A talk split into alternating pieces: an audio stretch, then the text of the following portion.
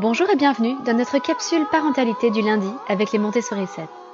Je suis Anne-Laure Schneider, formatrice Montessori et maman de 5 enfants instruits en famille. Et tous les lundis, je vous parle de parentalité en m'appuyant sur l'approche montessorienne et sur la discipline positive. Aujourd'hui, j'enregistre cette capsule de notre lieu de vacances, d'où le changement de cadre, euh, le changement de son aussi. Alors j'espère que cela restera tout de même assez agréable pour vous à écouter que ça ne détériorera pas trop euh, le son de la capsule. Et au moment où vous écouterez cette capsule, en fait, je ne serai plus en vacances, car je les enregistre un petit peu en avance. Euh, mais voilà pourquoi le son et la vidéo, si vous regardez cette capsule sur Facebook, changent. Et aujourd'hui, je voudrais... Alors, je ne vais pas reprendre la lecture d'un avis qui aurait été laissé sur iTunes, tout simplement parce que c'est plus difficile pour moi de les suivre en vacances. Donc je sais qu'il y a de nouveaux avis qui ont été laissés. Simplement, c'est compliqué pour moi de noter lesquels je lis euh, pour ne pas les lire deux fois de suite. Euh, donc pendant quelques capsules, vous n'aurez pas la lecture des derniers avis qui ont été laissés sur iTunes ou Apple Podcast, mais n'hésitez pas quand même, vous, à laisser un avis pour faire connaître ce podcast, ça m'aiderait énormément. Aujourd'hui, comme je vous le disais, je voudrais vous parler de certains comportements, des paroles ou des gestes qui nous provoquent, qui nous font bondir, des choses que, que nous détestons chez nos enfants. Alors nous ne détestons pas nos enfants, mais il y a certains comportements en eux que nous détestons. Et souvent, si ces comportements nous font bondir, c'est parce qu'ils nous rappellent quelque chose de nous-mêmes. Parce que nos enfants nous ressemblent, de ce point de vue-là, et que c'est un aspect de notre personnalité que nous n'aimons pas. Nos enfants, il faut bien le savoir, ont un esprit absorbant. Maria Montessori le dit et le répète.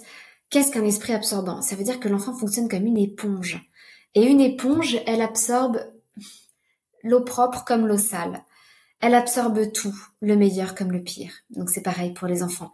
Ils absorbent de nous certains comportements qui nous font plaisir, qui nous rendent fiers, parce que nous pouvons nous dire, ça, il tient ça de moi et d'autres comportements où l'on regrette de leur avoir transmis cela d'une manière ou d'une autre, évidemment de façon inconsciente.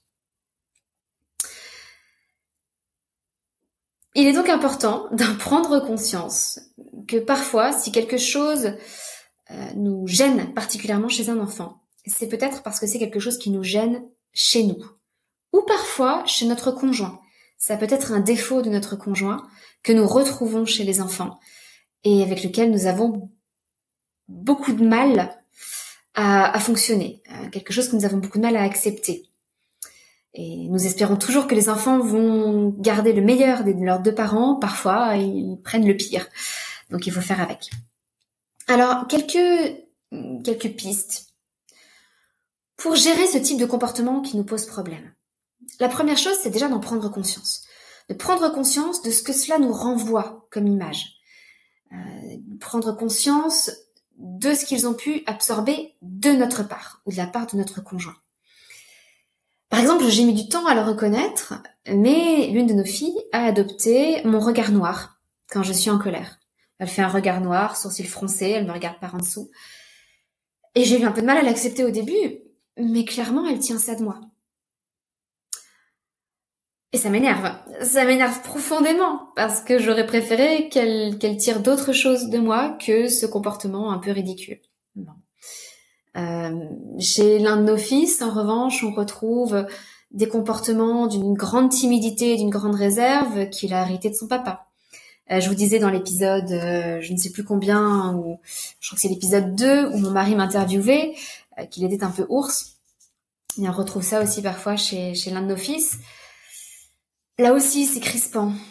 Et c'est plus crispant, je pense, pour mon mari que pour moi-même, parce qu'il retrouve en lui des choses euh, qui lui ont nui tout au long de sa vie, des choses dont il a souffert, et il a l'impression que notre fils suit la même voie. Voilà, donc tous ces comportements peuvent, euh, peuvent nous faire bondir, alors qu'ils seront peut-être moins désagréables pour d'autres personnes qui ne seraient pas directement concernées. La première chose, on peut en prendre conscience. Ah oui, ça, elle le tient de moi. Deuxième chose, pour ne pas trop culpabiliser et ne pas être déprimé quand on voit cette image qui nous est renvoyée de nous-mêmes, c'est de bien nous dire que l'image que les enfants nous renvoient est déformée. Il fonctionne un peu comme ces miroirs déformants dans les fêtes foraines. Ça n'est pas une image fidèle. Les enfants absorbent un comportement, mais ensuite, ils le reproduisent à leur façon, en grossissant les traits, parce que ce sont des enfants qui n'ont pas encore toute la finesse du comportement que peut avoir un adulte, que peut déployer un adulte. Donc, ils grossissent le trait. Ça peut vous permettre de relativiser un petit peu. Non, vous ne ressemblez pas exactement à ça. Non, je ne ressemble pas exactement à ça quand je fais mon regard noir et que je suis en colère. Bon, voilà, on peut relativiser. Malgré tout, que ça ne soit pas une excuse pour ne plus chercher à changer. Se disant, oh, après tout, c'est juste une déformation, il exagère, il grossit le trait. Mais, euh, mais ça va. Non, ce que je vous propose, ensemble, c'est la troisième piste c'est d'essayer de changer avec l'enfant, d'essayer de progresser avec l'enfant. Et si possible en en rigolant un peu. Parce que justement, vous voyez bien, moi je vois bien que ce regard noir, il est ridicule. Et ça me fait rire de moi-même. On va éviter de se prendre au sérieux. Mais on peut très bien se dire, écoute, je vois bien que tu as des difficultés à, gérer ta colère et que tu l'exprimes de cette façon. Et je vois très bien que c'est un comportement que tu as observé chez moi. Et je fais la même chose.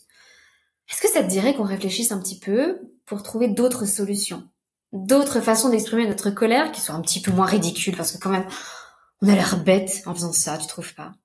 Et si on rit de nous-mêmes, on fait tomber la pression, on évite de trop se focaliser sur ses comportements et de haïr chez l'enfant ce que l'on a tendance à haïr en nous-mêmes, et on remplace tout ça par un peu d'autodérision et ensuite un peu d'amour. Ok, en se disant bon, d'accord, c'est ridicule, mais c'est pas grave.